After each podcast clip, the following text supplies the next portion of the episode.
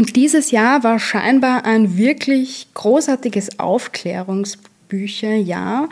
Deswegen habe ich da vier brandneue Neuerscheinungen, die ich alle grundsätzlich empfehlen kann. Und warum, erzähle ich jetzt. Diverse Kinderbücher, der Podcast.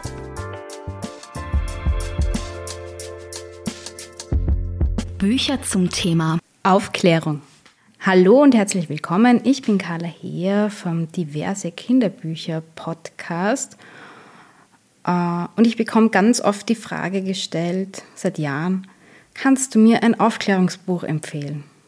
Und lange, lange Zeit konnte ich diese Frage nur so mit Na ja beantworten. Aber die gute Nachricht ist, seit diesem Jahr ist das komplett anders. Und zwar sind dieses Jahr mindestens drei wirklich, wirklich tolle Aufklärungsbücher rausgekommen, die ich super gerne empfehlen möchte. Und zwar stelle ich in dieser Episode mehrere Bücher für kleinere Kinder vor, für so mittlere Kinder und Empfehlungen für Jugendliche gibt es auch noch. Und bevor man da so sich so jetzt denkt, oh nein, Aufklärungsbücher, das ist doch auch alles Frühsexualisierung, dieses Argument, das bei diversen Kinderbüchern immer wieder kommt, so aus einer rechtskonservativen, antifeministischen Ecke, das eben auch nicht nur queere, progressive Kinderbücher betrifft, sondern eben auch ähm, zeitgemäße Aufklärungsbücher. Die gute Nachricht, nein, aufgeklärt wird ja sowieso und solche Bücher, wie ich sie vorstelle, die tragen ja bei allen Kindern zu einem positiven Selbstbild ohne Scham und Sprachlosigkeit bei. Und das ist aus meiner Sicht etwas, was absolut erstrebenswert und ein Erziehungsziel ist. Äh, um den Verein Selbstlaut zu zitieren, der in dem Text ganz schön intim geschrieben hat. Sexualerziehung findet in jedem pädagogischen Verhältnis statt, ob bewusst oder unbewusst. Sexualfreundliche Erziehung akzeptiert Kinder in ihren unterschiedlichen sexuellen Bedürfnissen, Interessen und Ausdrucksformen. Sie vermittelt Kindern Gefühle wahr und ernst zu nehmen und den eigenen Körper zu akzeptieren. Also Aufklärung ist alternativenlos und wenn, dann holt euch am besten diese Bücher zur Hilfe. Noch ein paar Anmerkungen, weil auch immer die Frage nach dem Alter gestellt wird. Ab wann soll ich mein Kind aufklären? Ich weiß es nicht. Ich bin da keine Expertin. Ich denke, es ist wichtig, dass Kinder aufgeklärt sind, bevor sie in die Schule kommen. Erstens, weil sie dort sowieso viel mitkriegen werden und zweitens, also am Schulhof mal zum Beispiel, aber dort äh, auch den, der schulische Aufklärungsunterricht stattfindet, der ja nicht immer so am Puls der Zeit ist und damit sie vorher schon besser Bescheid wissen und dann die Lehrperson reden lassen. Und so denken, ja, ja, passt schon, ich weiß es ja eh, wie sie wirklich heißt oder was auch immer. Eine weitere Anmerkung, ich finde, ein Buch zu dem Thema reicht nicht aus, weil es gibt einfach nicht das perfekte Buch. Es gibt mittlerweile wirklich einige empfehlenswerte Werke, aber jedes hat so einen anderen Schwerpunkt und ich finde, man sollte sich da raussuchen, was für einen passt. Und es ist sicher immer besser, mehrere Möglichkeiten zu haben, sich das anzuschauen, zu vergleichen und sich aus jedem das mitnehmen, was man braucht. Und es ist, finde ich, ein heißer Tipp, so Bücher jetzt nicht zum Geburtstag zu verschenken oder das Ganze so zelebrieren im Idealfall legt man die einfach irgendwo hin in die Wohnung, legt sie aufs Klo, da wo sie angeschaut werden und macht am besten kein großes Ding drum. Das ist, wäre so meine Herangehensweise. Das erste Buch, das ich seit 2014 empfehle, heißt Wie entsteht ein, ba ein Baby? Ein Buch für jede Art für Familie und für jede Art von Kind. Und das war so im deutschsprachigen Raum das erste nicht heteronormative Aufklärungsbuch und geht tatsächlich auch schon für Menschen ab drei Jahren. Also das Buch lässt sehr viel Raum für Interpretation, für Erklärungen und man kann da halt so weit gehen, wie man möchte, muss aber nicht und kann das einfach nur so vorlesen. Und zwar beschreibt das Buch, was es braucht, damit ein Baby entsteht. Eine Eizelle und eine Samenzelle. Und die beide tragen sehr viele Geschichten über den Körper, aus dem sie kommen, in sich. Sie tanzen miteinander und tauschen sich aus, sodass am Ende ein eigenes Ding daraus werden kann. Und dann brauchen sie noch eine Gebärmutter, in der das Baby wachsen kann. Und der Corey Silverberg kommt da angenehmerweise ohne Geschlechterzuschreibungen aus und wird unterstützt von den sehr bunten, simplen, schönen Illustrationen von der Fiona Smith. Und das Ganze liest sich dann so, nicht jeder Mensch hat eine Gebärmutter. Manche ja, manche nein. Und da sieht man halt, wie einfach das einfach sein kann, so ohne äh, Bezug auf Geschlecht aufzuklären. Und durch diese Reduzierung aufs Wesentliche wird Platz für Details gelassen, die ja bei jeder Familie anders sind und die jede Familie individuell für sich besprechen kann. Es gibt da auf der Website von Cory Silverberg auch so einen Reader's Guide für unterschiedliche Familienkonstellationen, leider nur auf Englisch, wo man sich Tipps für die Auseinandersetzung mit Reproduktion und Sexualität holen kann. Und was mir auch besonders gut gefällt, am Ende des Buchs, da steht eben nicht so wie oft so ein Abbild einer glücklichen Bilderbuchfamilie, sondern die Frage, wer hat dabei geholfen, dass die Eizelle und die Samenzelle zusammenkamen, aus denen du entstanden bist? Wer war glücklich, dass ausgerechnet du dabei entstanden bist? Ein weiteres Buch, das auch nicht mehr ganz neu ist und schon einige Jahre am Buckel hat und schon für super viel Aufregung gesorgt hat, Oh, das ist eins von den Büchern, die wir schon seit langer Zeit auch im Blog besprochen haben. Und ich merke immer, dass es doch so Foren gejagt wird, immer wenn recht viele Hate-Nachrichten reinkommen oder irgendwelche Orgenkommentare, dann ist das wieder durch irgendein komisches äh, Internet-Trollforum von irgendwelchen rechten Konservativen gejagt worden. Das Buch heißt Wie Lotta geboren wurde und ist von Kai Schmitz-Weicht und von K. Schmitz. Ist nur so klein wie ein Pixie-Büchlein und erzählt von einer Schwangerschaft aus einer Nicht-Cis-Perspektive. Und zwar ist ist ein, geht es einfach um einen schwangeren Mann. Das ist so die Geschichte.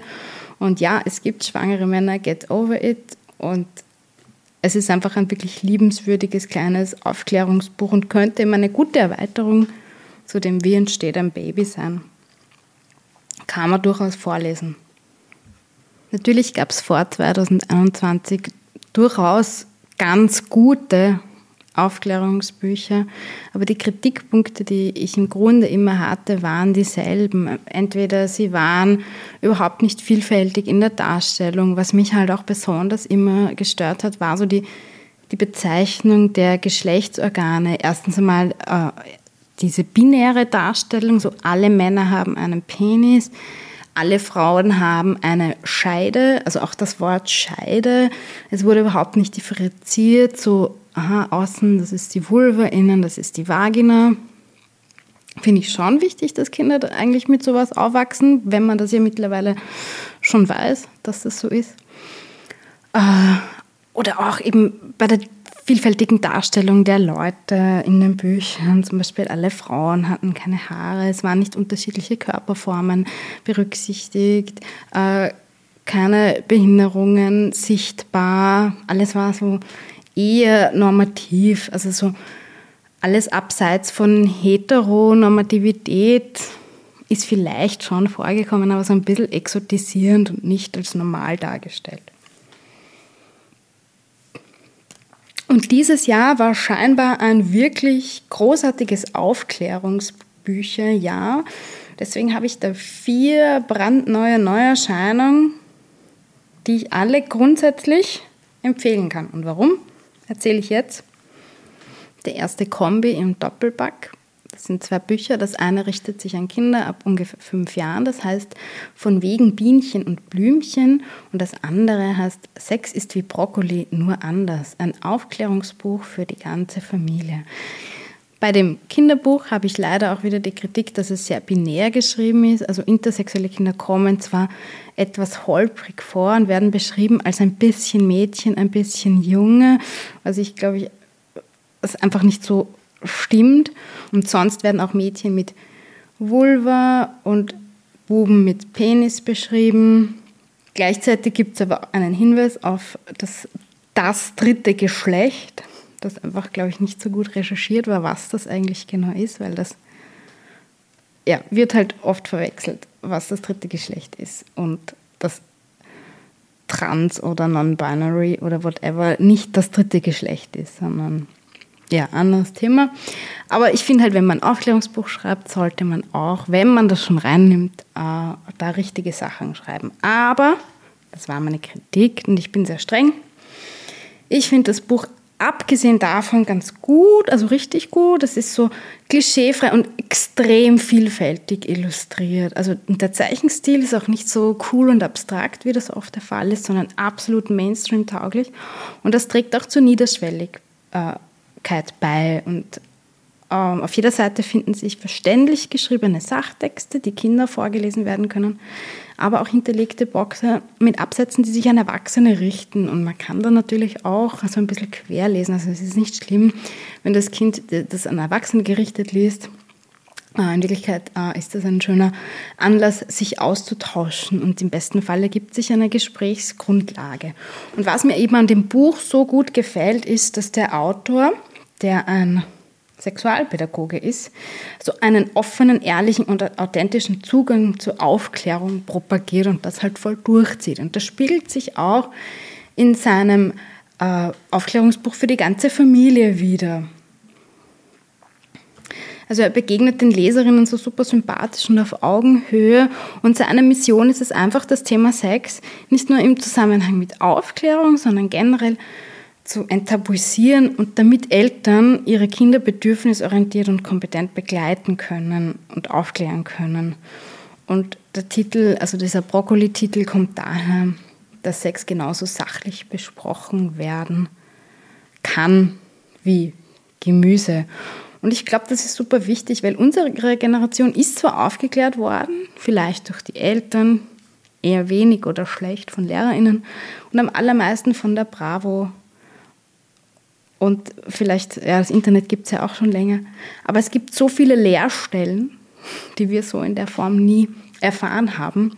Deswegen schadet, finde ich, so eine Lektüre überhaupt nicht, um uns mal auf den aktuellen Stand der Dinge zu bringen. Ich finde, diese beiden Bücher ergänzen sich wirklich gut.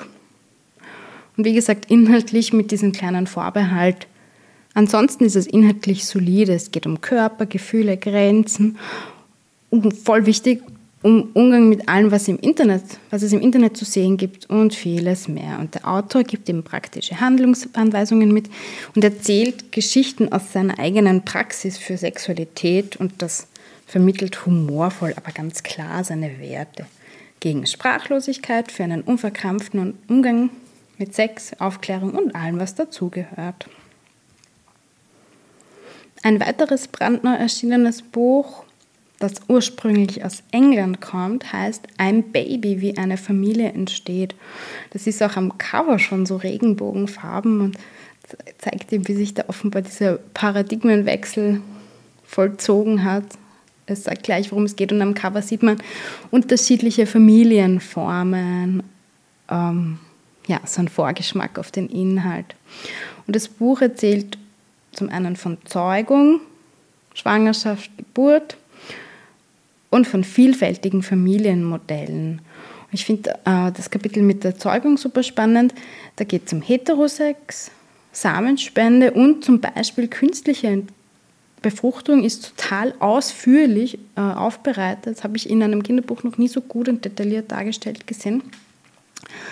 Bei der Geburt gibt es neben vaginalen Klinik- und Hausgeburten auch einen recht schön aussehenden Kaiserschnitt zu sehen, finde ich auch super wichtig, dass das Thema in einem Aufklärungsbuch äh, Platz hat.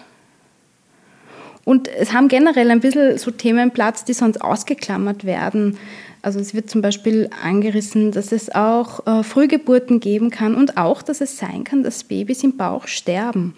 Es ist ja tatsächlich so, dass viele Kinder das in ihrer Familie mitbekommen haben und ich finde, das sollte unbedingt auch seinen Platz haben.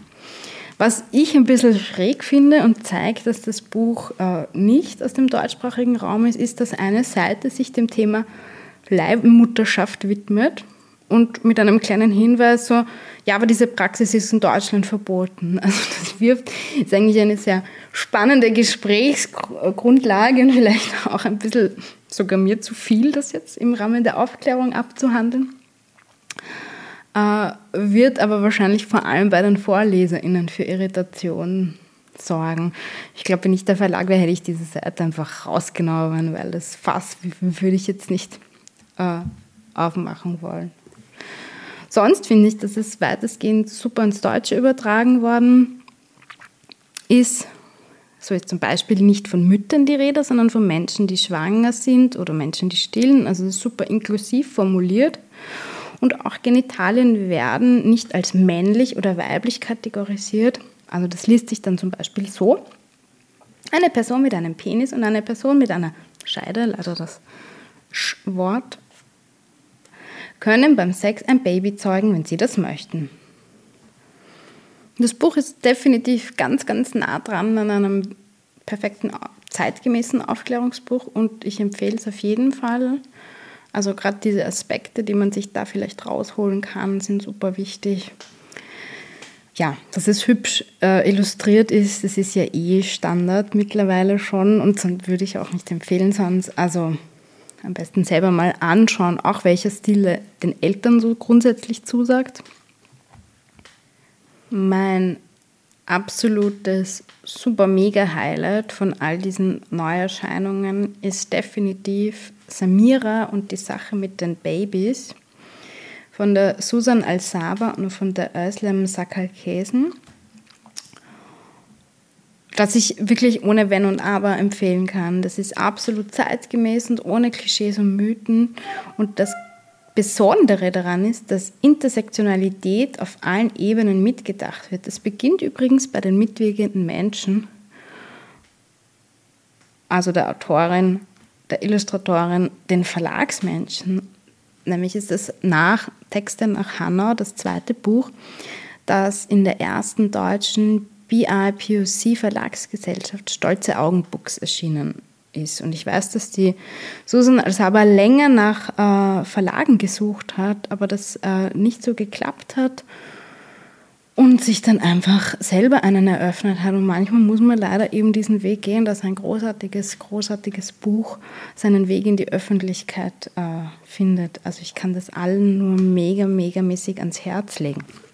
Im Mittelpunkt des sehr liebevoll und leicht erzählten Buchs steht die sechsjährige Samira, gemeinsam mit ihren Eltern und ihrem kleinen Bruder lebt und ein Geschwisterchen erwartet. Und es ist eben so ein erzählendes Sachbuch und die Autorin verbindet Wissen rund um Schwangerschaft und Geburt mit Grundlegendem zum eigenen Körper. Und was super besonders ist, sie stellt dabei die binäre Denkmuster, patriarchale Mythen und gewaltvolle Bezeichnungen in Frage. Man merkt einfach, dass sie auch in ihrem Brotberuf als intersektionale äh, Sexualpädagogin arbeitet.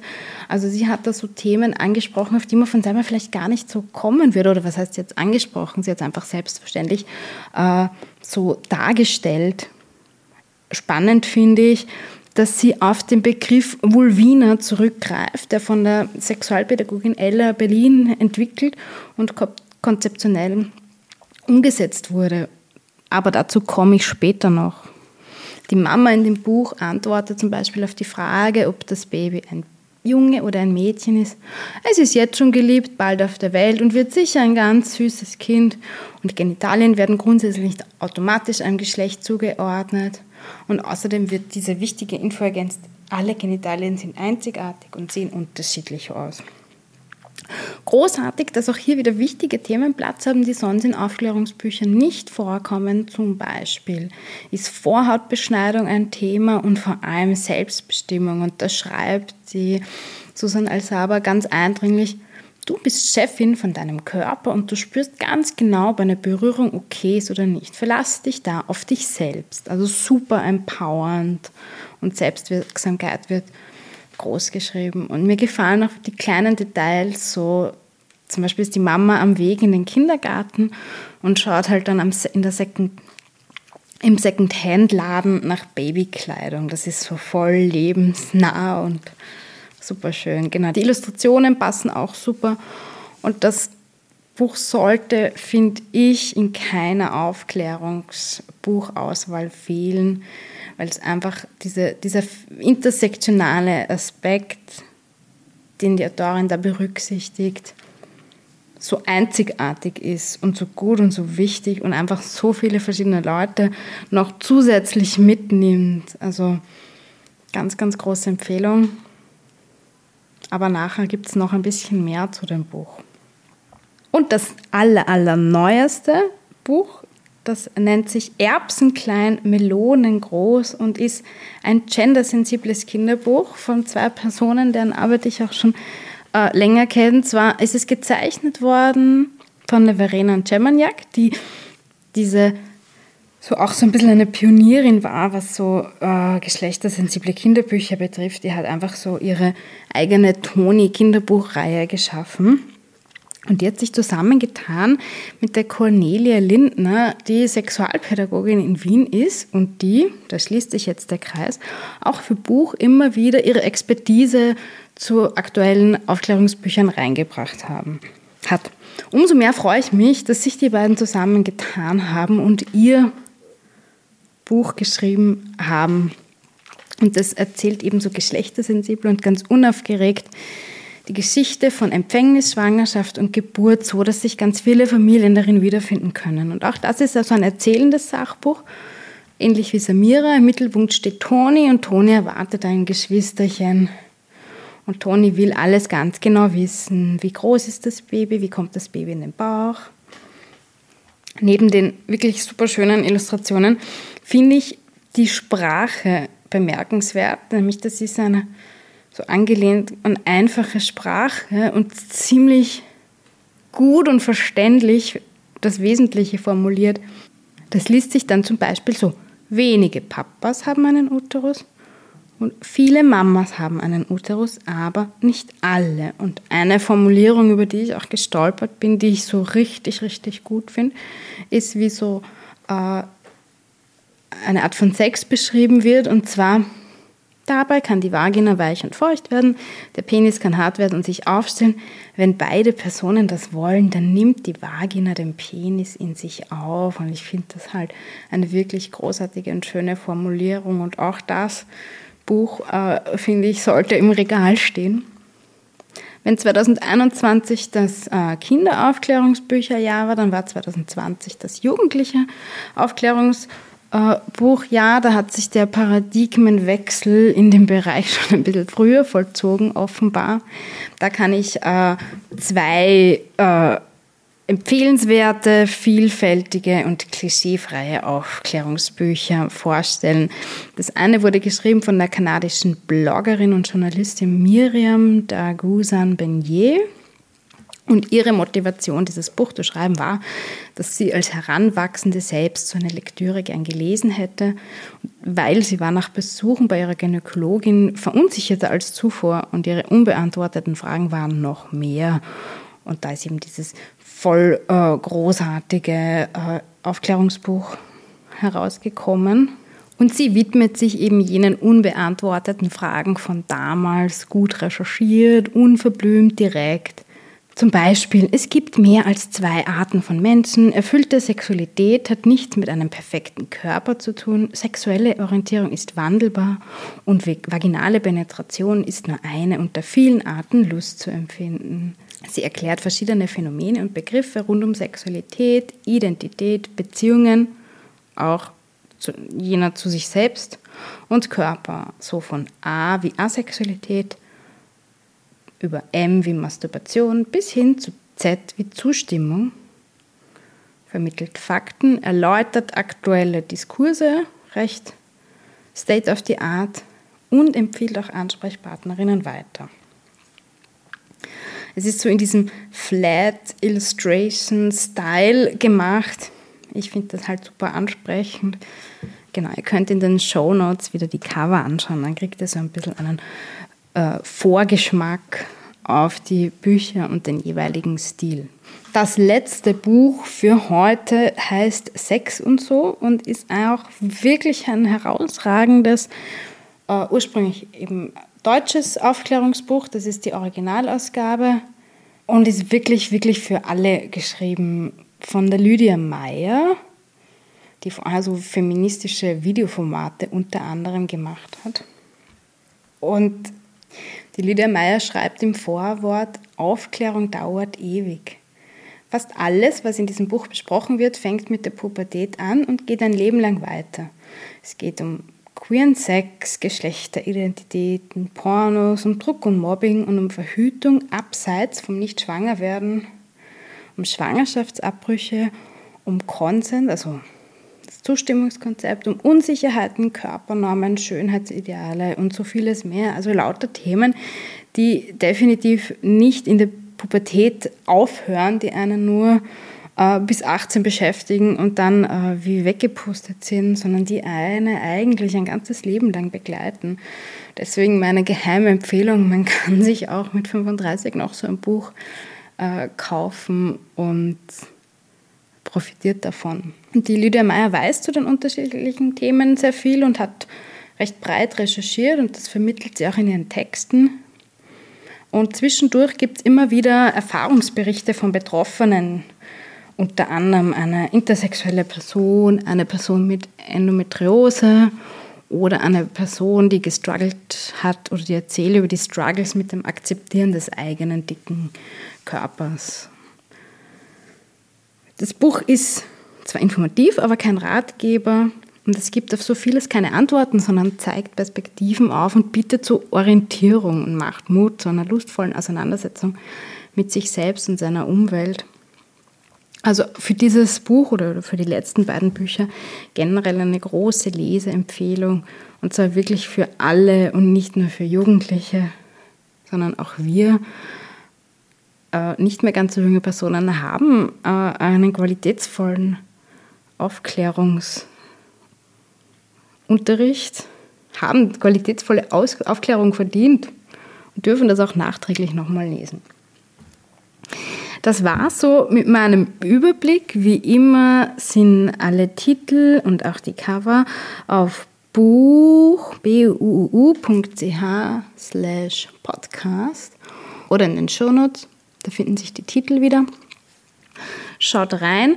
Ihr könnt auf Buch oben beim Menü auf Themen klicken.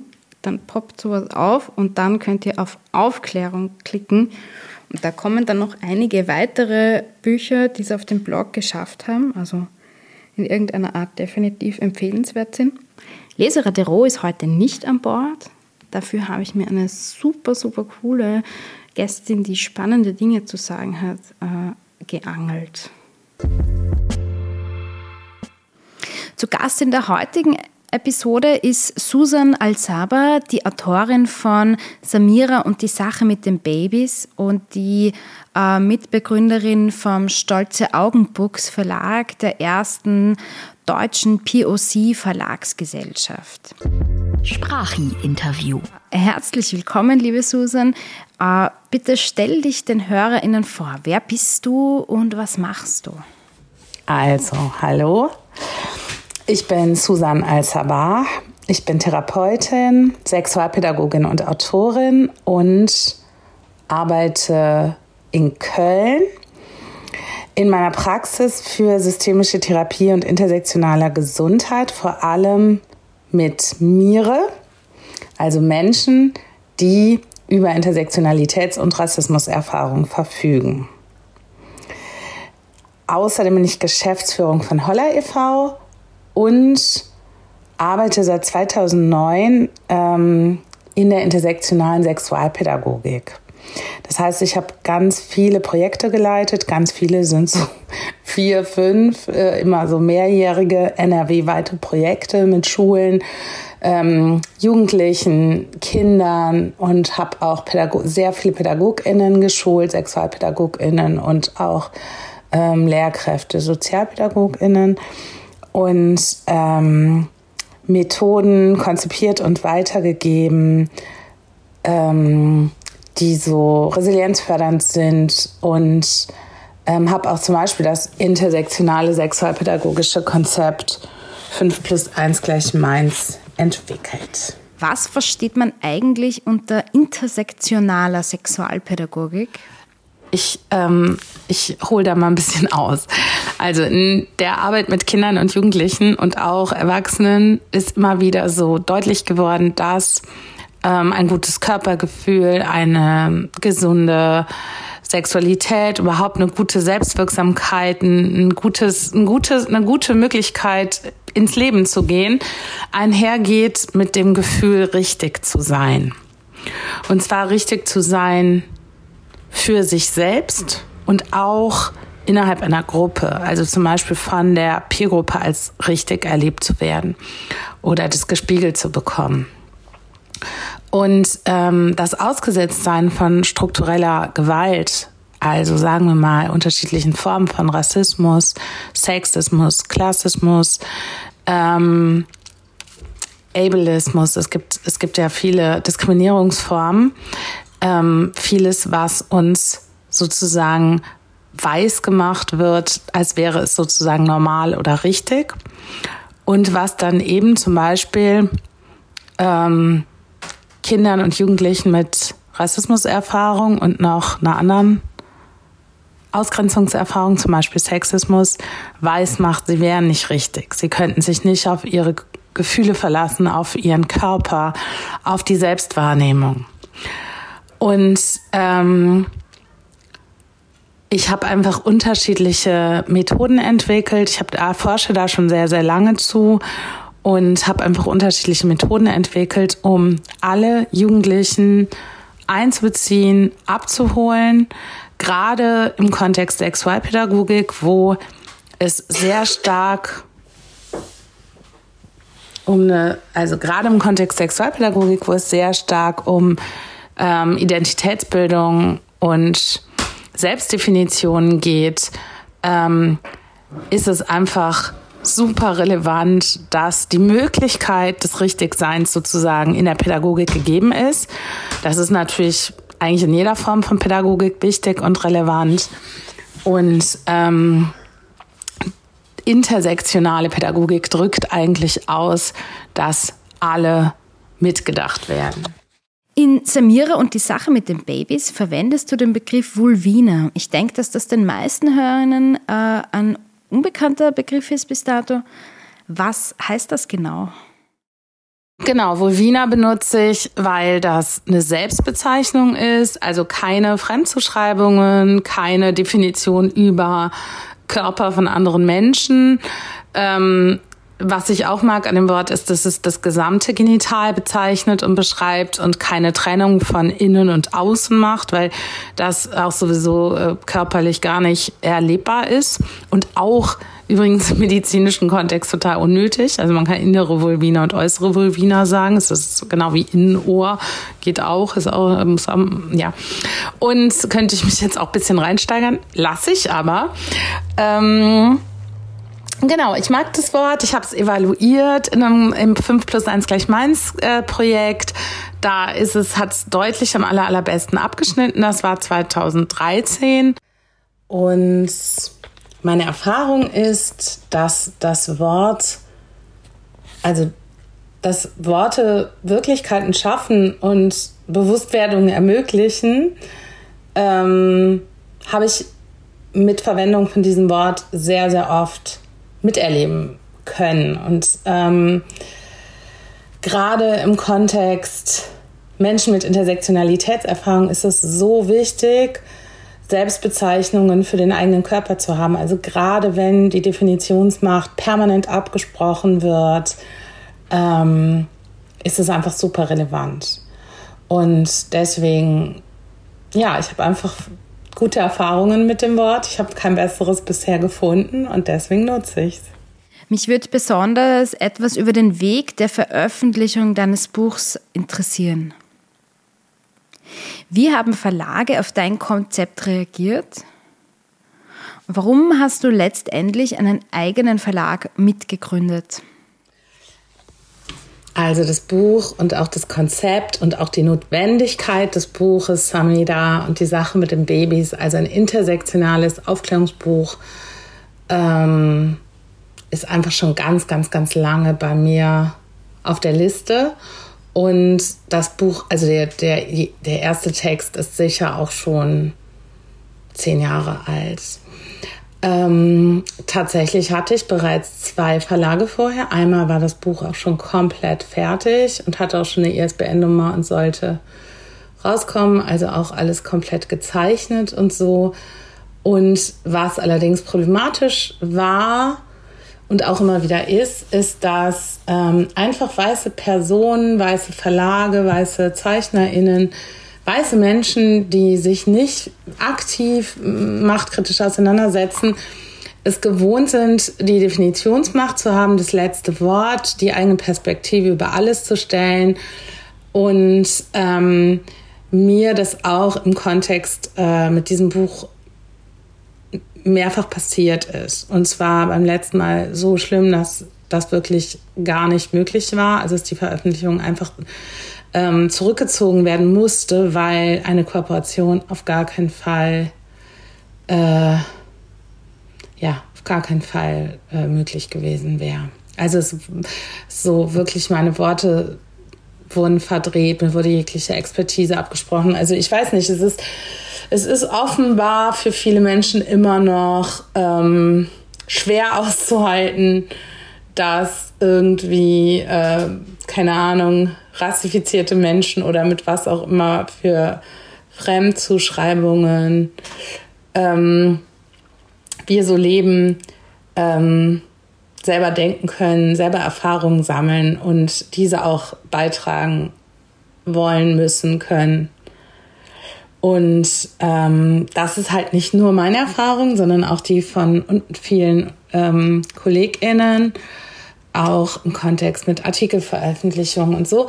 Und deswegen, und übrigens auch ähm, nach einem Projekt von Holla e.V., wo wir mit ähm, Jugendlichen mit Rassismus- und Sexismuserfahrungen ähm, so ein Schreibprojekt gemacht haben, daraus ist dann eigentlich der Wunsch entstanden, oder beziehungsweise ist es so klar geworden, hey, in, dieser, in diesem Moment, in dieser Zeit brauchen wir einen eigenen Raum wenn wir in Räumen nicht teilhaben können, dann müssen wir uns selber Räume bauen.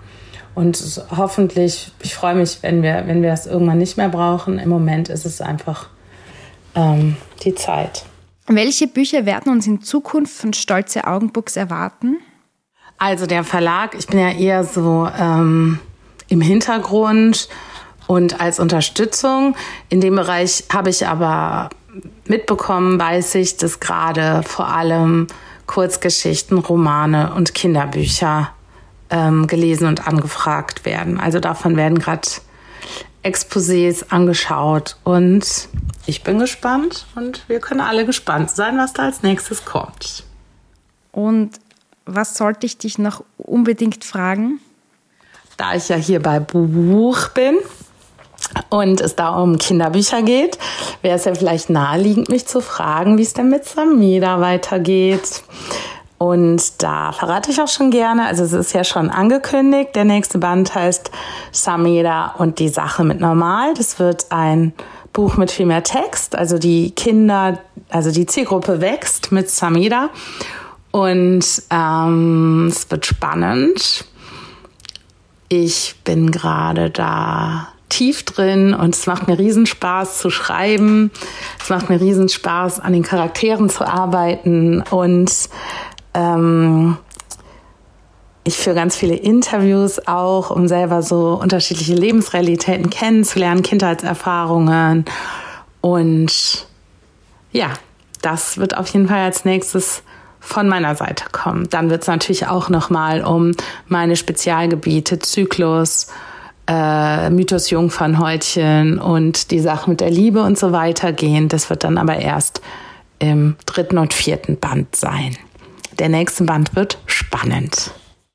Liebe Susan, danke für deine super spannenden Antworten. Danke für die Einladung und ich freue mich auch, weiterhin von dir zu hören. Alles Liebe. Das war's mit der heutigen Episode von diverse Kinderbücher zum Thema Aufklärung. Wir hören uns wie immer in zwei Wochen. Äh, wichtige Info, Buchtitel und kurze Zusammenfassung stehen in den Show Notes. Und auf der Website buuu.ch slash podcast gibt es auch alles zu finden. Auf diesem Weg kann man auch sehr gerne Feedback übermitteln. Bis bald.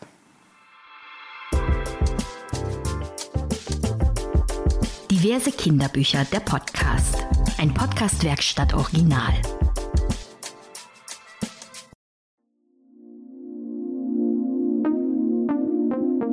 Podcast-Werkstatt.